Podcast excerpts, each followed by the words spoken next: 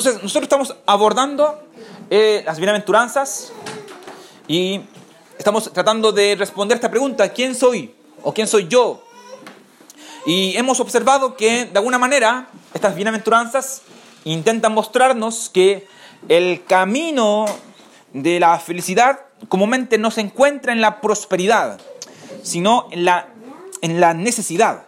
Y nosotros hemos hablado un poco acerca de, de las bienaventuranzas, solamente como para recordar, la semana pasada hemos dicho que estas bienaventuranzas que pertenecen del versículo 3 al versículo 10, eh, pertenecen a, a este grupo de cualidades que cada uno de nosotros como creyentes deberíamos tener. Y hemos dicho que tienen algunas características. Por ejemplo, hemos dicho que las bienaventuranzas son bendiciones.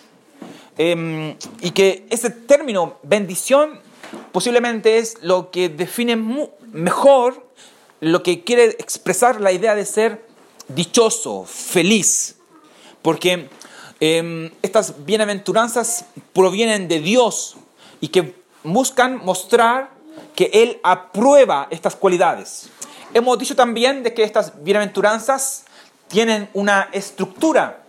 Eso quiere decir de que podemos nosotros cada bienaventuranza dividirla en tres. Eh, la bendición, que es el ser dichoso, la condición, que es, por ejemplo, ser pobre en espíritu, y la promesa, que en este caso, del versículo 3, tiene que ver con el hecho de ser parte del reino de los cielos. Entonces, cada bienaventuranza tiene una estructura. También eh, estas bienaventuranzas no son meritorias a pesar de que tienen condiciones, y eso es importante entenderlas. Eh, es decir, eh, no es que necesariamente tú puedas conseguirlas a través de un trabajo arduo, como si estuviéramos hablando de, de, de, algo que vamos a comprar a través de nuestras obras. Eh, las bienaventuranzas no son meritorias, pero sí tienen condiciones. Y eso lo entendemos debido a que son cualidades espirituales. Observa de que eh, estas bienaventuranzas tienen o apuntan hacia realidades internas más que eh, cualidades externas, naturales. La semana pasada yo les comentaba de que mm, aquí no estamos hablando de estas cualidades de mansedumbre, por ejemplo, donde nosotros pensamos que por ser pasivos tal vez, a la vista de los demás, un poquito manso, quitados de bulla, significa de que yo poseo esta cualidad. Esta es una cualidad, eh, es una bendición espiritual que viene de Dios. Y por esa razón, como dije anteriormente, no puede ser meritoria, aun cuando sí establece una condición para la bendición. Y también eh, estas cualidades no es algo que eh, se reciben o nos llevan a, buscar la felicidad de manera directa. Eh, hay personas que piensan de que eh, esta lista de bienaventuranzas son como un requisitos, como si nosotros estuviéramos hablando de una receta para la felicidad. Y, y de esa manera ellos creen que, que eh, si cumplen esto, como ya les comenté en relación al tema de méritos, vamos a poder lograr esto. O si en, nosotros, en nuestro corazón está el deseo de ser felices, entonces eh, vamos a nosotros a lograr dicha felicidad. Sin embargo, tú te das cuenta de que cada bendición, es decir, el ser feliz, el ser dichoso, no es algo que se logra buscándolo de forma directa. Porque ninguna bienaventuranza dice, dichosos los que buscan ser dichosos, sino que siempre esta dicha viene de manera indirecta. Es decir, si yo soy pobre, si yo observo eh, mi pobreza y me entristezco, si yo soy manso, etcétera, etcétera. La felicidad no se encuentra, en este caso, o la bendición, de manera directa. Y ya comenté este asunto de que todo creyente la lo posee, es decir, estas ocho bienaventuranzas no son ocho personas distintas, eh, sino que son ocho cualidades, bendiciones que todo creyente debe tener, así como los frutos del Espíritu, por ejemplo, o como estas características que nos comenta 1 Corintios 13 con respecto al amor, y que en ese sentido todo creyente debe poseer todas estas cualidades. Y por último, eh, estas bienaventuranzas definen lo que nosotros hemos comprendido como em, aquellos que son partes o son los miembros del reino de los cielos. Debido a que la bienaventuranza comienza con una bendición, es decir, reino de los cielos, y termina, perdón, con una, comienza con una promesa y termina con la misma promesa en el versículo 10, que es el reino de los cielos. Y esto se, llama eh, inclusión en, en la idea de la literatura, donde nos indica de que si algo comienza con un término y termina con el mismo término, todo lo que está en el medio tiene que ver con el mismo tema. Entonces, estas cualidades son cualidades de los miembros o participantes del reino de los cielos. Bien, entonces, entendiendo eso, nosotros em, vamos a, recordar algunas cosas que ya hemos visto en relación a las bienaventuranzas. Me refiero al hecho de que nosotros ya hemos hablado de los pobres en espíritu, que tiene que ver con esta idea de la banca rota, ¿cierto? De que ante Dios, lamentablemente nosotros no somos nada, que mm, por más que nos esforcemos, no logramos llegar a, al estatus o, a, aquel, nivel eh, de Dios y que por esa razón tú y yo nos reconocemos pobres.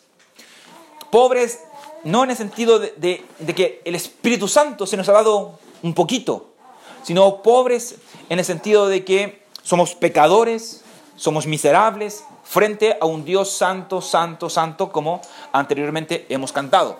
Y eso, ¿qué es lo que produce en nosotros? Eso produce llanto, tristeza. Y observa que van conectadas la una de la otra. Yo, al reconocerme pobre, al verme pobre, no puedo tener otra reacción que no sea tristeza.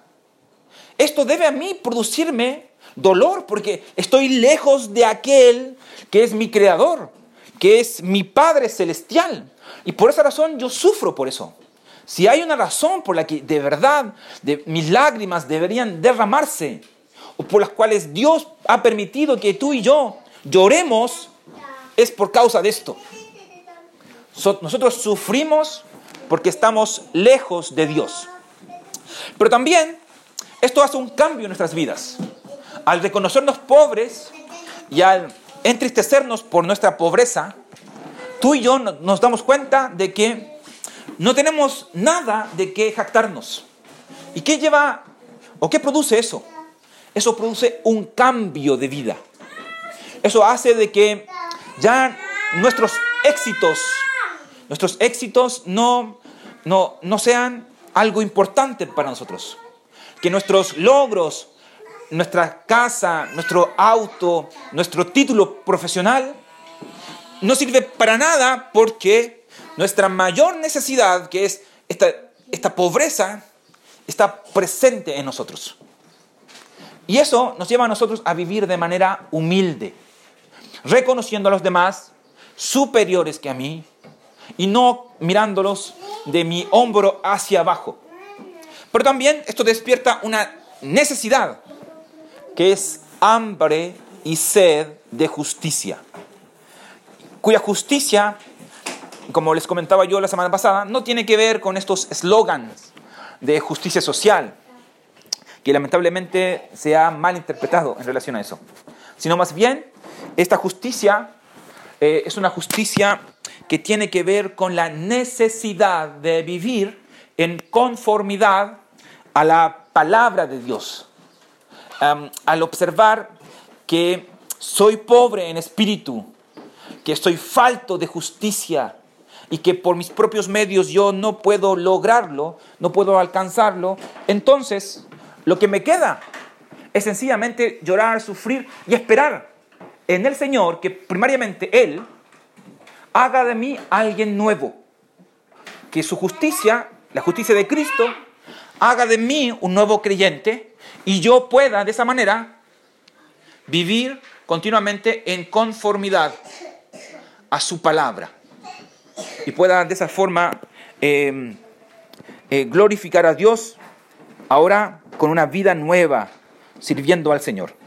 Bien, entonces, vamos ahora a continuar con nuestro, las, las siguientes bienaventuranzas y vamos a observar ahora el versículo 7. Menos el versículo 7. ¿Alguien puede leer fuerte y claro el versículo 7, por favor? Versículo 7. Dichosos los compasivos, porque serán tratados con compasión. Ok, observen esta bienaventuranza. Esta bienaventuranza es, tiene un dilema muy similar a, esta idea que pretendo yo mostrarles y que es un dilema popular, digámoslo así. El dilema es, ¿qué es primero? ¿El huevo o la gallina? Porque el texto nos dice, dichosos los compasivos, porque ellos serán tratados con compasión. Y uno se pregunta, ah, ok, para que yo pueda ser tratado con compasión, primero yo debo ser compasivo o yo debo ser misericordioso. Y muchos han interpretado esta bienaventuranza de esa forma. Por ejemplo, muchos han pensado en, en lo que dice este, este texto de Mateo capítulo 6, versículo 14 y 15, de que si nosotros no perdonamos a, los, a nuestros deudores, Dios tampoco nos perdonará a nosotros. El problema, sin embargo, con esa interpretación es que esto nos lleva a nosotros a usar de esta bienaventuranza de manera legalista. Es decir, para yo poder recibir y disfrutar de la compasión de Dios, yo primero tengo que hacer algo. Sin embargo, las escrituras nos dicen a nosotros que los cristianos perdonan porque hemos sido perdonados. Y también los cristianos perdonan porque ustedes y yo necesitamos del perdón. Por tanto, tú y yo nos encontramos aquí, en el medio. Nosotros perdonamos a nuestros hijos, perdonamos a nuestros esposos, perdonamos a nuestros amigos. ¿Por qué razón? Los perdonamos porque primeramente tú y yo hemos sido perdonados. Hemos recibido misericordia y eso ha generado un cambio en nosotros. Pero ¿qué pasa? ¿Cuál es el problema de por qué muchos no tienen misericordia de otros? La razón es porque están ciegos. Observa que aquí hay una progresión. Pues difícilmente nosotros vamos a poder llegar a ser misericordiosos si primeramente tú y yo no nos hemos dado cuenta de nuestra necesidad y no, hemos, y no estamos sufriendo por esta necesidad. Los pobres en espíritu observan de que Dios ha hecho una obra misericordiosa y por esa razón ellos son misericordiosos. Pero hay mucha gente que son ciegos en, en relación a su condición. Y eso ha producido de que nos comportemos como el fariseo de la parábola de Lucas 18, que miramos con desprecio al publicano, exaltamos nuestros atributos y consideramos que no necesitamos nada, porque somos justos. Pero esta bienaventuranza nos comenta a nosotros de que la actitud de nosotros es la misericordia. Y esto es debido a que primero que todo, tú eh, has recibido misericordia. Y continuamente también eres consciente de tu necesidad. Ahora, esta, esta bienaventuranza nos lleva a nosotros a hacernos algunas preguntas em, difíciles. Como por ejemplo, ¿tengo yo misericordia con el desdichado? ¿O lo miro con desdén. Tengo yo sensibilidad ante el que está afligido o sencillamente yo lo ignoro. Em, con los que caen en pecado, en errores, ¿cuál es mi actitud? ¿Tengo compasión con ellos o sencillamente he perdido toda la paciencia y ya para mí se han convertido en cachos? Porque de alguna manera así los clasificamos. Personas que no entienden, que no aprenden y que continuamente están cayendo, en lugar de tener compasión, perdemos toda clase de paciencia con ellos. Sin embargo, el texto nos dice que una cualidad es la misericordia. Ahora, mira la siguiente, la siguiente eh, bienaventuranza, versículo 8. ¿Alguien puede leer eh, esta bienaventuranza? Lucas capítulo 5, versículo 8. Con fuerza, por favor. Sin miedo. Dichosos los de corazón limpio, porque ellos verán a Dios. Perfecto. Déjame hacerte una pregunta. Cuando tú piensas en limpieza o en algo limpio, ¿cuál es la imagen que viene a tu mente? Brillo, ¿no? ¿Cierto? Tal vez tú pensarás en cloro, no sé, en la balosa. Yo tenía una, una vecina, cuando yo iba al colegio, en mi infancia, yo eh, caminaba por, por una calle donde esta vecina se esforzaba todos los días en pasarle el chanchito a su piso de cemento y de, tierra de, de, color. Oye, pero era un espejo brilloso completamente. Yo, a mí me impresionaba el esfuerzo que ella ponía en eso. Todos los días ella estaba ahí, que su piso se viera brillante, un espejo. Cuando nosotros pensamos en limpieza, pensamos en eso, en brillo, en tal vez en la balosa, en cloro, en etc. Pero difícilmente tú y yo pensamos en nuestro corazón. Difícilmente nosotros pensamos en, en, que nuestro corazón es limpio, ¿no? Sin embargo, esta bienaventuranza, versículo 8, nos dice que Jesús no está bendiciendo aquí al intelectualmente em, despierto o al emocionalmente piadoso, sino que lo que Él está buscando bendecir es al limpio de corazón. Y eso, déjame decirte, para ti y para mí es terrible. Es una, una noticia tremenda. ¿Por qué? Porque tú miras la Biblia y el diagnóstico que la Biblia le otorga a nuestro corazón es terrible.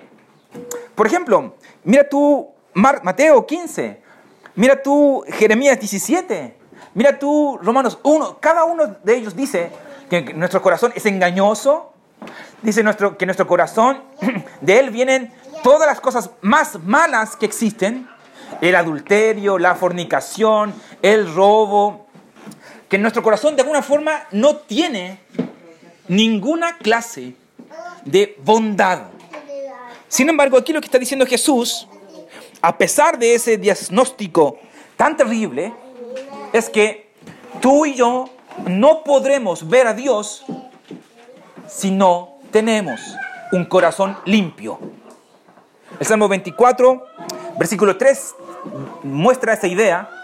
Y el Salmo 73, versículo 1, también nos expresa lo mismo. Sin un corazón limpio, no veremos a Dios. John Stott comenta de que esta idea del corazón limpio tiene que ver con sinceridad. Sin embargo, otro comentarista, Carson, va más allá. Él sencillamente dice, esto tiene que ver con santidad. Ya que Hebreos capítulo 12 dice de que sin santidad nadie verá a Dios. Entonces, observa lo tremendo que es esto. Un corazón limpio es lo que requiere Dios para que tú y yo podamos verle. Y de alguna manera, el cristianismo procura esa purificación a sí mismo, a la luz de la esperanza que tiene. Primera de Juan, eh, capítulo 3, versículo 5, dice de que ustedes y yo nos limpiamos, nos purificamos, nos santificamos debido a que Él, Jesucristo, es puro. Por tanto, esto nuevamente lleva a hacernos a nosotros algunas preguntas muy difíciles. Preguntas como, ¿en qué piensas cuando tu mente se vuelve neutra? Cuando no hay nada que pensar. ¿Qué es lo primero que viene a tu mente? Otra pregunta interesante aquí es, ¿hasta qué punto tú te identificas, por ejemplo, con el engaño, sin importar su grado de, sutileza? ¿Hasta qué punto tú te dejas engañar por las circunstancias, por lo que te dicen tus, compañeros, por lo que dicen tus vecinos? Eh, ¿Cómo tú, por ejemplo, reaccionas al humor ambiguo, por muy divertido que éste sea?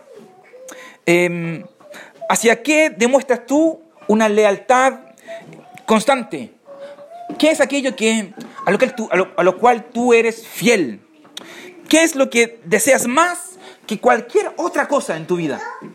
¿O qué y quién es a quien tú amas desde lo más profundo de tu corazón? Estas preguntas así como, ¿hasta qué punto, por ejemplo, tus acciones y tus palabras reflejan lo que hay aquí en tu corazón? Son muy relevantes al conversar y al tratar esta idea de limpios de corazón. Los hijos del reino, los miembros del reino de los cielos, dice la bienaventuranza, son limpios de corazón. Porque sólo así ellos tendrán la bendición futura de ver a Dios, de tener una comunión con Él, de relacionarse con Él. Entonces observa que este texto nos presenta una tremenda bendición, pero también un tremendo problema. Pero, nuevamente, evaluando el progreso de las bienaventuranzas, observa de que esto es algo posible. ¿Por qué razón?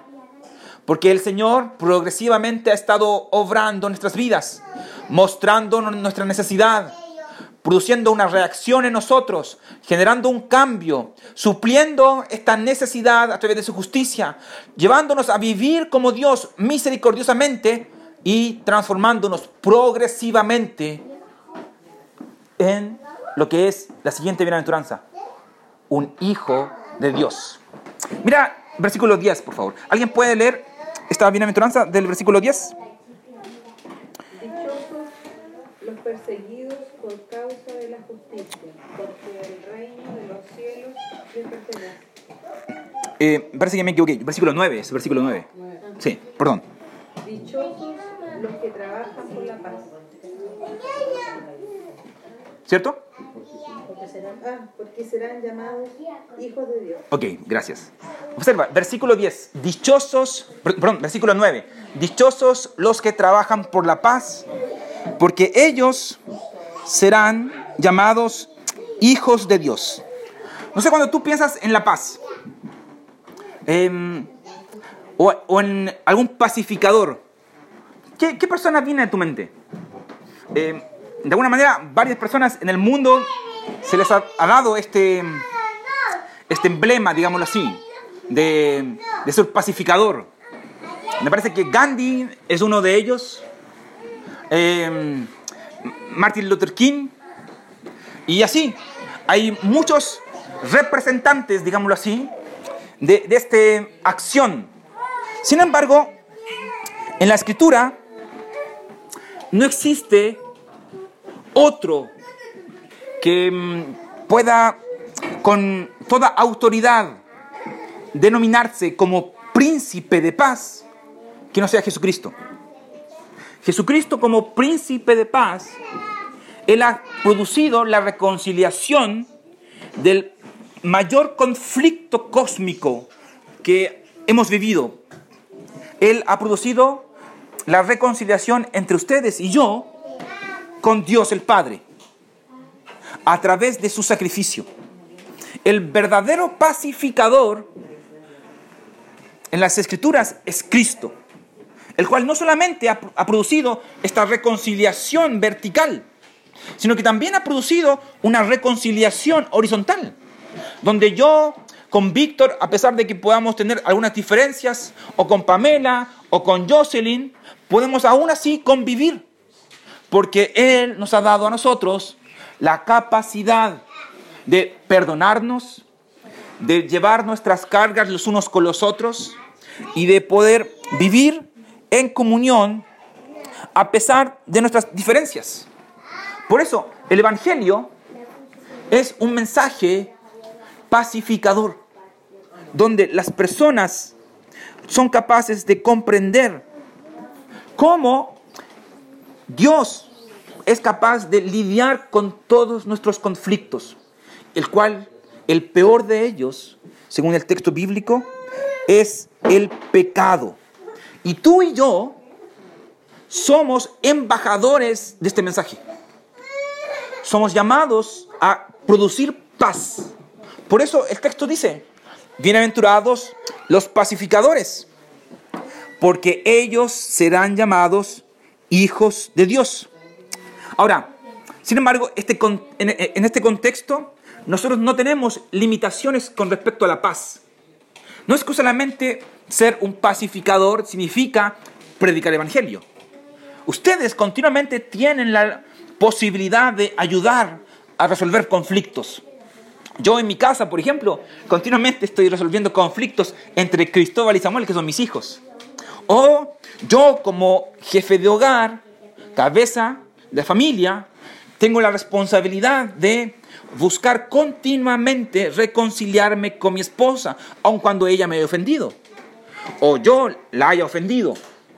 Y así sucesivamente, ustedes en diferentes situaciones, circunstancias, tienen ese deber de poder lidiar con las tensiones, producir soluciones y posibilitar la comunicación entre eh, enemigos, digámoslo así. Nuestro llamado es ese, a producir paz, a generar reconciliación. ¿Y eso qué producirá? Según la bienaventuranza, producirá de que la gente, las personas, te vean como un hijo de Dios. Es decir, tú modelarás la paz de tu maravilloso Padre Celestial. Y las personas verán eso. Eso es lo que dice este texto. Bienaventurados los pacificadores, porque ellos serán llamados hijos de Dios. Observa qué tremendo honor es ese. Ser llamados hijos de Dios. No solamente representando a este Dios de paz, sino modelando al príncipe de paz.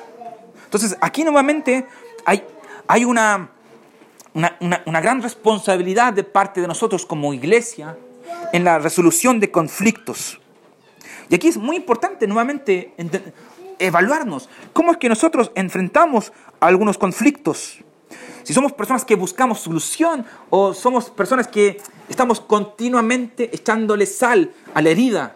Si somos personas que em, reconcilian o marcan aún más las diferencias y las distancias entre los demás. Tú y yo, según el texto, deberíamos ser agentes de paz. Porque primero, primero que todo, tú y yo hemos disfrutado y hemos eh, experimentado la paz a través de la misericordia de Dios. Recuerda, perdonamos, somos misericordiosos porque primero que todo hemos recibido misericordia. Pero hay una última bienaventuranza y que esto de alguna manera pareciera contradictorio. Mira la última bienaventuranza, que ahora sí es versículo 10 y no 11 y 12, porque 11 y 12 es para el final. Versículo 10, por favor, de nuevo.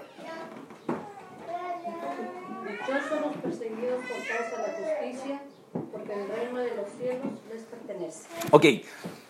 Mira que, heavy es esta última bienaventuranza del versículo 10.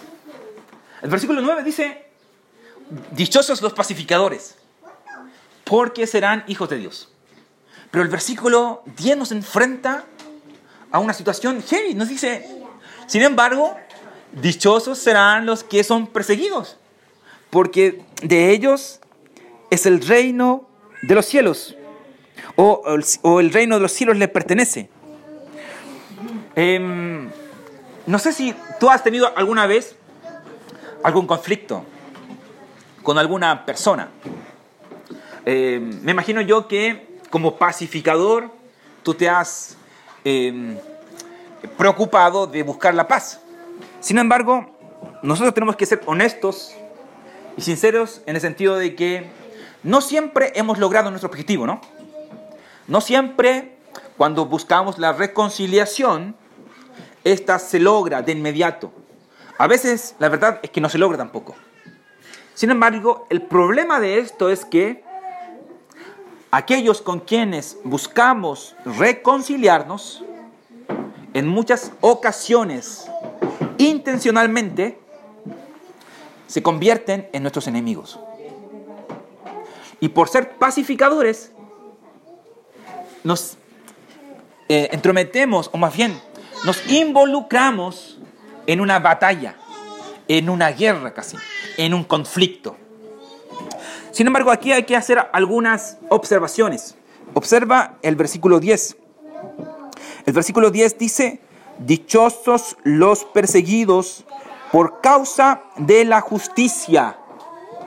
Es decir, esta bienaventuranza no está, diciendo dichosos los que son perseguidos por tener un comportamiento censurable, ni tampoco está diciendo dichosos los perseguidos por actuar como un fanático o por ser parte de un partido político religioso, sino dichosos los perseguidos por causa de la justicia.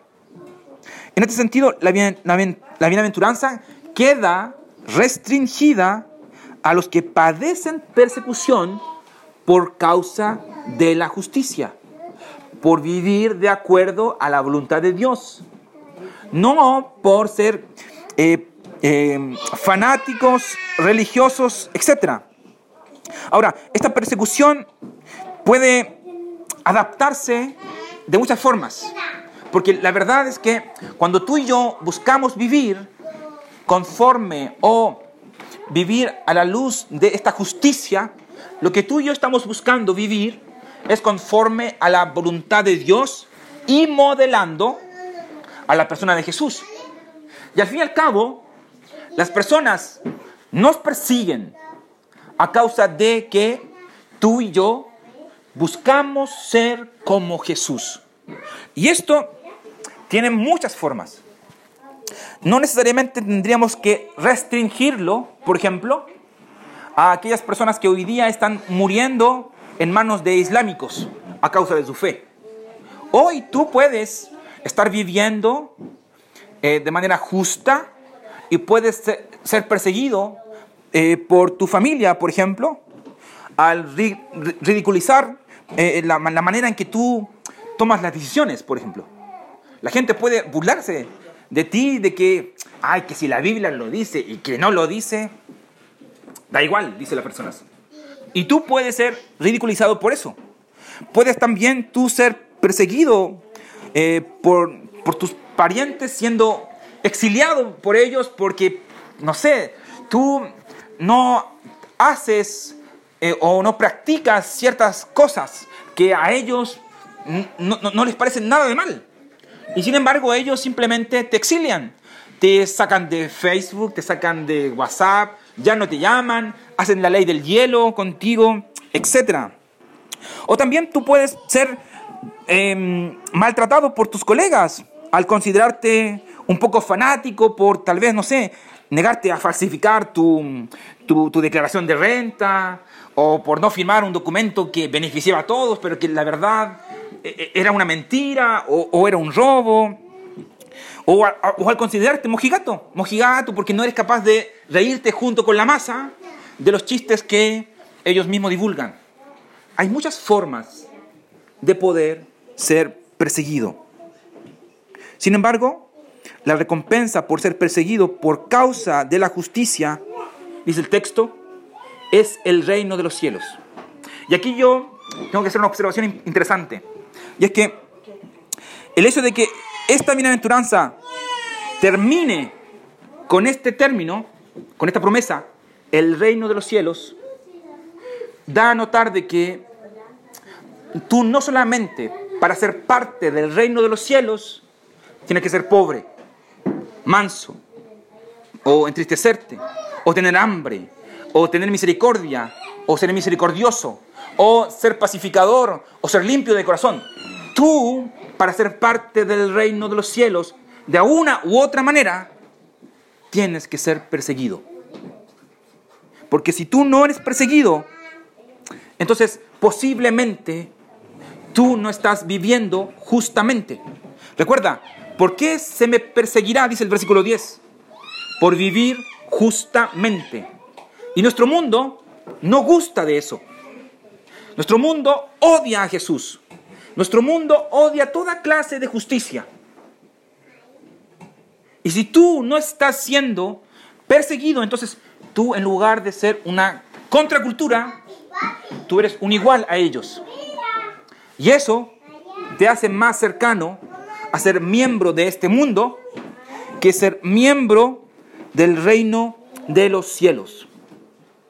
Ahora, mira un poquito versículo 11 y 12, un momento. Versículo 11 y 12 dice así, continuando con respecto a, la aplicación de esta idea de, de ser perseguidos. Dichosos serán ustedes, dice el texto, cuando por mi causa la gente los insulte, los persiga y levanten contra ustedes toda clase de calumnia. Alégrense y llénense de júbilo, porque les espera una gran recompensa en el cielo. Así también persiguieron a los profetas que los precedieron a ustedes. Aquí hay tres cosas que me gustaría a mí remarcar para ir terminando.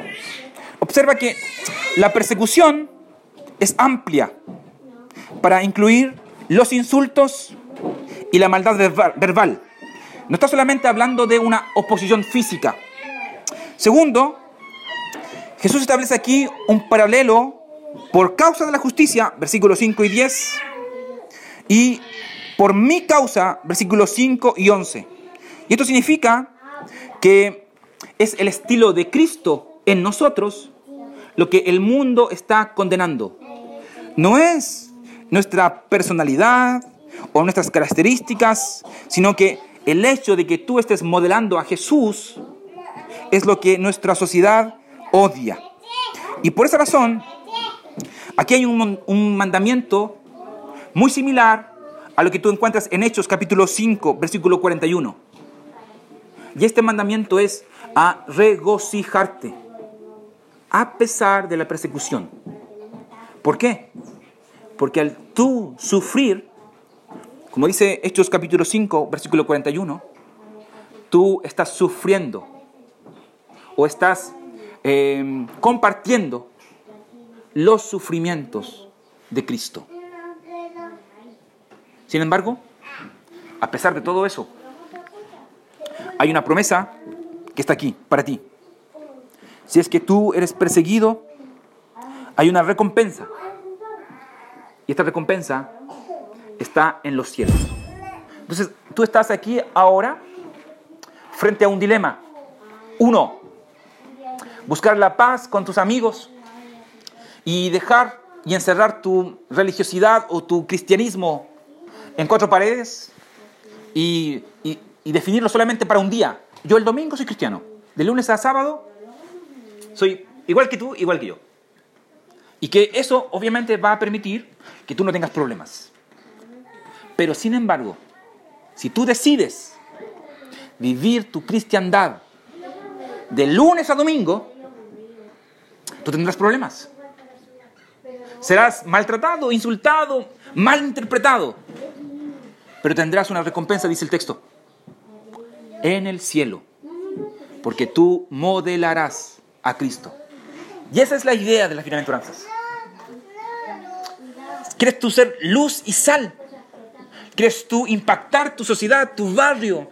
Que la gente pueda conocer de Jesús. Entonces, modela las bienaventuranzas. Si quieres tú pasar de manera incógnita, que nadie sepa quién eres, que nadie sea afectado por el Evangelio, entonces vive tu cristiandad en cuatro paredes. Solamente el día domingo y el día lunes al sábado, vive como quieras. Este no es el mandamiento de Dios, ni es el deseo de Jesucristo. El deseo de Jesucristo es que tú seas como una casa piloto en nuestra sociedad. Que ellos entren, te vean y digan, yo quiero una casa así. Esta es la casa que yo quiero comprar. Ese es el modelo, los muebles, el color, me encanta. Y que todos quieran replicarte. Solamente eso se logrará modelando a Jesús. Y Dios, Dios, su evangelio puede hacer eso. Él puede hacer mucho más allá de lo que tú y yo podemos imaginar. Pero necesitamos de Cristo. Necesitamos del Señor. Vamos a orar para concluir.